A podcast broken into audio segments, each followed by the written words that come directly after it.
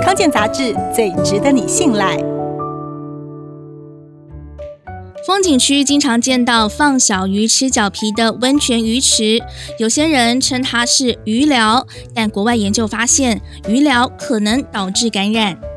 刊登在美国期刊的案例指出，一名二十岁女子脚趾的第一指到第三指罹患脱甲症，但是她过去没有外伤，不会痛，也没有家族史或不当的用药记录。医生最后发现，可能是因为前几个月她曾经去泡脚，并且让小鱼吃脚皮。其实脱甲症不算罕见，一般是因为发烧、手术、压力、肠病毒。孕妇生产或是化疗导致指甲的血液循环不良，停止生长，循环恢复之后，新的指甲长在旧的下面。因此，只要导致疾病的原因解决，大多数会自行痊愈。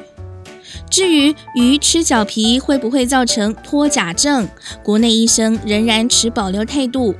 不过，医生也认为，鱼吃脚皮确实可能有感染风险。因为鱼吃脚皮虽然能够去角质，但同时也会造成肉眼看不到的伤口。加上鱼池通常不会定期消毒，伤口可能被感染。皮屑也会传染疾病，例如香港脚、病毒疣、甲沟炎等等。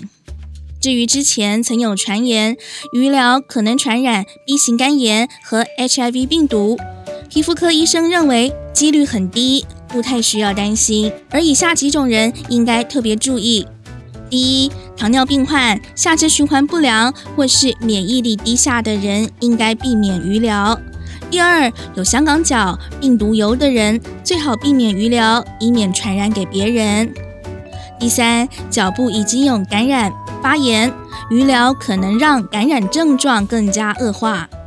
如果是健康的人，可以自己准备拖鞋。泡完脚之后，也别忘了冲洗干净、擦干。如果可以，建议涂抹乳液或是抗生素药膏来保护皮肤和伤口，加速复原。